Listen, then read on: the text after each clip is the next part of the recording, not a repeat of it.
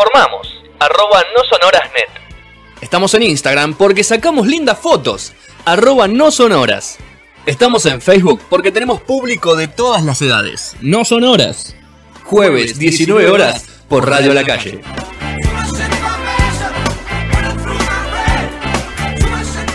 Bueno, ahora estamos, tercer bloque de No Sonoras. Señor Mariano César, ¿cómo está? Buenas. ¿Cómo va Mariano? Federico te saluda, ¿todo bien? Bien, bien, la mejor. Bueno, estamos con Nicolás, está Julia ahí también que vos la, la puedes ver. Bueno, ¿cómo, cómo, ¿cómo andan? ¿En qué momento está Invencible? Porque el que haya pandemia y que haya tranquilidad, que no haya shows, no significa que ustedes estén tranquilos, porque hemos tenido mucho material nuevo durante este año. Así es, sí, no, no hemos parado de trabajar, por suerte nos hemos podido mantener eh, activos, que tampoco era una necesidad de estar activos, sino más que nada eh, seguir haciendo lo que hacíamos. Sí, son una banda que por, o sea, con 12 años, de, de ese 12, 13 años de vida, tienen mucho material. Eh, y eso es algo que, que- que siempre van a querer mantener, es una ideología, son situaciones que se fueron dando. Y sí, sí, no- nosotros la verdad que tratamos de, de seguir lo que nos dicta un poco el corazón y la verdad que naturalmente se da de que la música nos sigue no- nos sigue naciendo. Hasta el momento seguimos trabajando con música, o sea, eh, desde la primera canción de la historia de Memé Invencible hasta esta última, todas han tenido la misma intención que es salir afuera nada más. Eh, y somos músicos y la verdad que no es lo, lo único creo que podemos hacer hasta que empiece la guerra civil y nos vayamos a ir a la montaña y todas esas cosas. Muy bien. Mariano, consulta, ¿cómo, cómo planean algún streaming? ¿Cómo, cómo, cómo está parado mi amigo Invencible con respecto a ese tipo de, de- de conciertos y, y el uso de esas plataformas? Em, la verdad que sí, estamos planeando más que nada, em, el- o sea, ahora en octubre sale una, una, una segunda canción, salió Jardín Secreto este ahora en septiembre, en octubre sale una segunda canción que estamos como, también la vamos a presentar como una especie de película,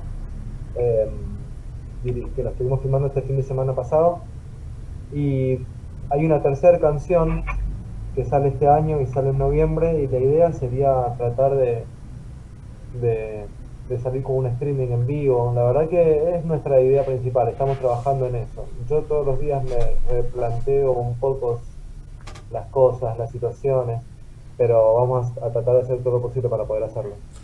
¿Es algo que no le cerraba al principio o, o lo fue convenciendo? No sé, vos sos- te, te gusta ver shows en streaming a vos como espectador y quizás no te gusta No, la participar. verdad que no veo, no veo shows en streaming. Estoy, eh, la verdad que tengo como un montón de cosas que hacer y soy padre eh, y estoy trabajando un montón con mi medio invencible, pero mm, por ahí veo algunas cosas. Esta noche voy a ver a Galeán, que me mandó una invitación, así que lo voy a ver, pero cre- creo que no he visto casi nada. Eh, y es como una media, una especie de ilusión, de, solución media ilusoria el streaming para mi gusto, pero pero qué sé yo, hay que hacer, hay que tratar de, de hacer lo que se pueda y si, si la gente tiene ganas de vernos, sea como sea, también vamos a responder a eso y eso es un poco lo que está sucediendo. Nosotros, el hecho de, de- de hacer un streaming es más que nada para poder tocar con la banda entre nosotros y poder compartir un escenario.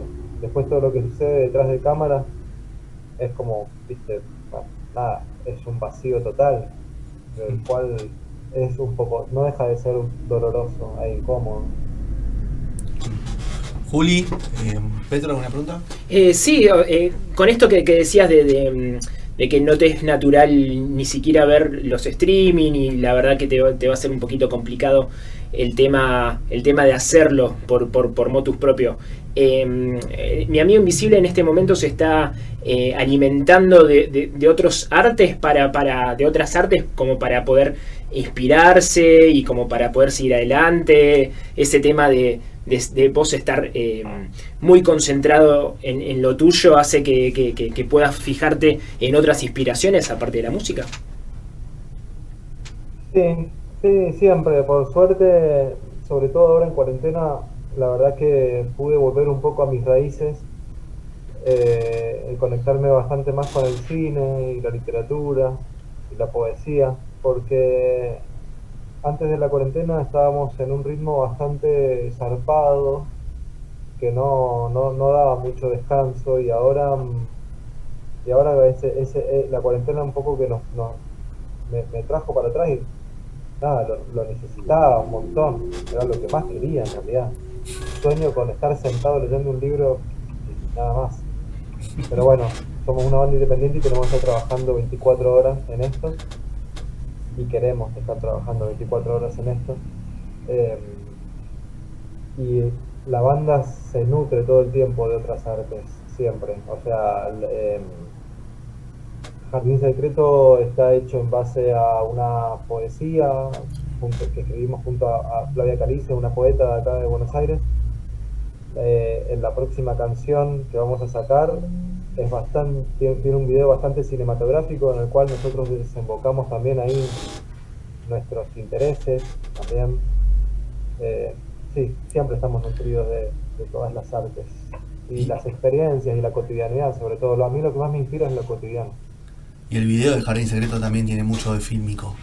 La forma que está presentado eh, y todas las animaciones también, porque o sea, cuando hablamos de artes y de cultura, el tema animado que tiene el video también es, es- es- muestra mucho la impronta que ustedes tienen como, como banda. Juli, En- ¿Cómo estás, Mariano? En una Hola, nota, bien, hace unos días o hace un poquito tiempo, ¿no? Hablaste de una vinculación por ahí de, de, de esta nueva, de este nuevo single con una película, eh, Agobi, una historia de fantasmas. Si nos puedes contar un poco de, de- de esa relación por ahí. se le apagó la cámara a Mariano, me parece. Sí, tengo una conexión bastante baja, así que Muy la cámara. muy bien. Tranquilo. Eh, em, o ustedes me estaban viendo, o sea, o esto se publicaba. No, tranquilo, radio, salimos en vivo, salimos en vivo por radio, salimos en vivo por YouTube también, Mariano, no hay ningún problema. Tranquilo. Ah, bueno. te escuchamos, te escuchamos perfecto, que es lo más importante. Bueno, eh, esa película o historia de fantasmas que está en Netflix, sorprendentemente, porque no es una película muy Netflix, que digamos, o es de la Deep Netflix. Qué difícil es pronunciar Netflix. Eh, eh, es una película que encontramos ahí gracias a, a la productora que la, que la produce, que tiene una curaduría de películas muy buena, que es A24. Eh, así que se las recomiendo. Todas las películas que empiezan con ese loguito de A24 que son geniales. Sí, sí, sí, las conozco, muy buenas. Es, es una película que la verdad que nada, estuvo muy bien, nos sedujo un montón acá con, con Bianca, mi compañera, un sábado de la noche y al otro día, domingo, eh, me desperté y no paramos de comentar sobre la película porque la verdad que nos había sacudido bastante. Y tenía la guitarra ahí al lado de la cama y empecé a esbozar así, sin ánimos de hacer nada, pero lo que estaba haciendo me, me gustó tanto que di dos pasos, me senté en la compu y empecé a como a, grabar un, ahí una idea de canción que en realidad se terminó de, de esbozar ese mismo domingo, todo eh, Jardín Secreto. Todo lo que siguió después fue como detalles de, de producción y mezcla, pero la verdad que esa película fue tan como, no sé, eh, tan contundente. Es una película simple, tiene su magia, obvio, pero fue tan contundente que nada, impulsó que, a, que en un día se terminara esa canción. Y nada, reflejo de un poco de esas imágenes y sensaciones que me generó. Interesante, no tenemos un tenemos la canción para escuchar, el video para mirar y por ahí para terminar el panorama, este, una película para, para pensar la misma canción. O sea, hacer al revés el proceso que, que hiciste, primera película, después canción, nosotros podemos hacerlo al revés. Sí, sí, puede ser, pueden, pueden ver eh, si se encuentran, si pueden encontrar ese diálogo entre la canción y la película. La verdad que hay muy pocas cosas e imágenes que quizás que después quedaron en la canción, pero, pero en el fondo hay algo, hay algo ahí. Bien. Mariano, ahora me, hablabas recién que venían al palo, que venían con muchas cosas y, bueno, aparte de, tocar el Niceto el año pasado, que había sido un cierre de año muy fuerte, toda la gira que habían hecho por, por, por- América. ¿Cómo, a ver, eh, pasa todo esto? ¿Cómo, cómo trataron de, de seguir manteniendo ese vínculo? Todo lo que habían sembrado allá, a pesar de no poder ir, tener que estar mandando info, mandando data, mantenerse activos para que ese público que los vio siga la llama un poco más prendida. Se lo plantearon como banda, pre- prepararon algunas acciones fuera del, del- material que, que están editando eh, eh, como single, como, como EP y todo eso. Em, no, la verdad que hemos estado tratando más que nada de trabajar en nuestra espiritualidad y tratar de sostener este proyecto como, como más que nada tratar de, de- de mantener la vela del entusiasmo encendida, más Sí. que acciones y, y trabajos como un poco más, viste, un poco más fríos. Em, la verdad que ha sido muy duro sostener emocionalmente el arte, Sí. porque si en los, nuestros cuerpos y nuestras mentes y nuestros corazones estaban como bastante golpeados por, por, por el shock y, y la sorpresa de esta pandemia, eh, no, no sé si nos podíamos detener en eso, más que nada nos, nos estábamos deteniendo en tratar de hacer buenas canciones, con lo difícil que es hacer una canción condicionado por una pandemia que se te mete hasta dentro de las venas Sí. y no podés como separarte de lo que está sucediendo. Para mí hacer una canción es un poco hablar de lo que no se está hablando o, o- o tratar de encontrar ahí un detalle que nos está pasando por al lado sin darnos cuenta. Eh, y la pandemia fue tan abrumadora, viste, tan abusadora, como que invadió tanto, que era muy difícil tratar de imaginar elementos por fuera de la pandemia. Y no me iba a poner a hacer canciones sobre la pandemia, porque no me interesa. Entonces como que la verdad que fue un trabajo muy duro tratar de, de componer canciones en paralelo a lo que estaba sucediendo. Y es, en eso hemos agotado toda nuestra energía. También te lo digo porque tenemos la suerte de tener un equipazo a nuestro lado que sí se encarga de, de seguir sosteniendo Sí. el engagement y todas esas cosas de, con los fans del resto de los países y todo. O sea, iniciamos una relación con un sello norteamericano Norteamericano. mexicano ahora y la verdad que ahí responde un poco tu pregunta también. Sí, sí, sí, eso, eh, eh, primero, a ver, saber que, que, que- como que están en proceso de expansión, o sea, toda esta pandemia agarra a las bandas en distintas, en distintas etapas, la banda grande, no sé, la agarra una gira de, presentar el disco, bueno, se le corta la gira, la retomará, las bandas que están en expansión, capaz que la cortan de rang, la cortan de base y le, le matan todo un laburo que venían haciendo durante 3, 4 años, que les había permitido proyectarse en algún lugar, y después quizás la banda que tiene su primer disco, que está grabando su primer disco, la termina de matar directamente, la banda se separa, cada uno agarra su camino, entonces como que están en diversos diversos estatus de, de vida. Y, yo lo que veía en Amigo Invencible era que un momento que estaban, a ver, estaban para un pasito más adelante, estaban proyectándose internacionalmente, digo, internamente te, te agarran un montón de preguntas y cuestionamientos seguramente como banda, decir, ¿qué hacemos? ¿Cómo lo rearmamos? ¿Cómo seguimos manteniendo esa llama viva y esas ganas de hacer cosas? Esa era, a eso apuntaba la pregunta.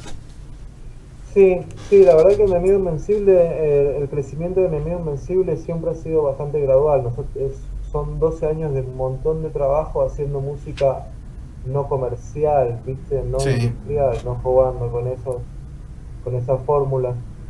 Y entonces, la verdad que tampoco estábamos esperando pegarla, nunca esperamos pegarla, sino que simplemente tratando de, de- de- de seguir creciendo y madurando estéticamente para que el producto, va, digo, en, el buen sentido de la palabra, Sí, obviamente, sí, para sí. que el producto eh, sea lo más fiel a nuestros gustos.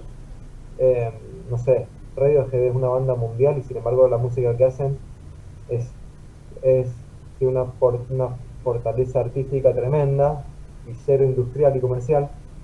Y nosotros tratamos de apuntar a ese tipo de música, no sé cómo explicarlo. Entonces como que somos conscientes de que si la que quisiéramos pegar deberíamos dedicarnos a otra cosa. No, no, pero Eh, además, o sea, mucha gente, a ver, se, se ha refugiado en- en- durante toda esta cuarentena en escuchar música, en abrirse a nuevos sonidos. Y tal vez lo, que está buscando hoy en día el oyente en general es eh, músicos que, que, sean fieles a, a, dar ese mensaje, ¿no? A, a, hacer música desde, desde el corazón, desde, lo que uno siente, en ser, ser verdaderos ante eso, y tal vez es, es en eso se basa la, el éxito hoy en día, ¿no? O sea, ser, ser honestos con, con lo que uno hace, lo que uno produce y lo que, y, y lo que sale a la luz. Entonces me parece que, que, el, camino de mi amigo Invencible eh, está bien, bien, bien dictado. Sí. Sí, sí. Y entonces, como que en ese sentido, retomando la pregunta, en cómo nos encontró el, corte de actividad, en un principio fue sanador, porque hemos sufrido un montón de cambios con el grupo. Después del último disco que sacamos, éramos siete integrantes, terminamos siendo cinco, con la compañía de, de una bajista no oficial, pero, pero sí es una integrante nueva, eh, Lucila, que sí. vino a iluminar poquito las sombras que habían quedado de, de la ruptura o, o, esos momentos dolorosos de, de, de, dos integrantes que se fueron de la banda. Eh, me perdí. No, estábamos, a ver, estábamos hablando de, de, del momento este de corte que los agarró en ah, una proyección. ¿Cómo nos encuentra? Sí. Claro, y la verdad que en 12 años no habíamos tenido esta etapa de pausa para reflexionar sobre todo lo que estaba sucediendo con el grupo. Entonces fue bastante positivo en ese sentido. Chao, loco, bien, paramos, menos mal, a ver qué está pasando con el grupo, qué, qué, qué, qué es lo que está sucediendo. Y, y en, ese en ese momento de reflexión, por suerte, pudimos pegar el volantazo y no continuar con una carrera que nos estaba llevando a un lugar común. Sí. Eh, de, de, de, de, búsqueda de no sé de qué. Entonces como que esa vuelta a las raíces que nos dio la cuarentena, ¿viste? Y, y, nos hizo reflexionar un montón al respecto y nos hizo encontrar con nosotros mismos qué es lo que más necesita esta banda, esa honestidad ahí flotando. Muy bien. Bueno, Mariano, entonces atento a las novedades, octubre un nuevo single que, que viene con video, noviembre otro nuevo single y fin de año, si sale todo bien, eh, lo vamos a poder tocando, a ver tocando todos juntos ahí en algún streaming. Así que estaremos sí. atentos a las novedades.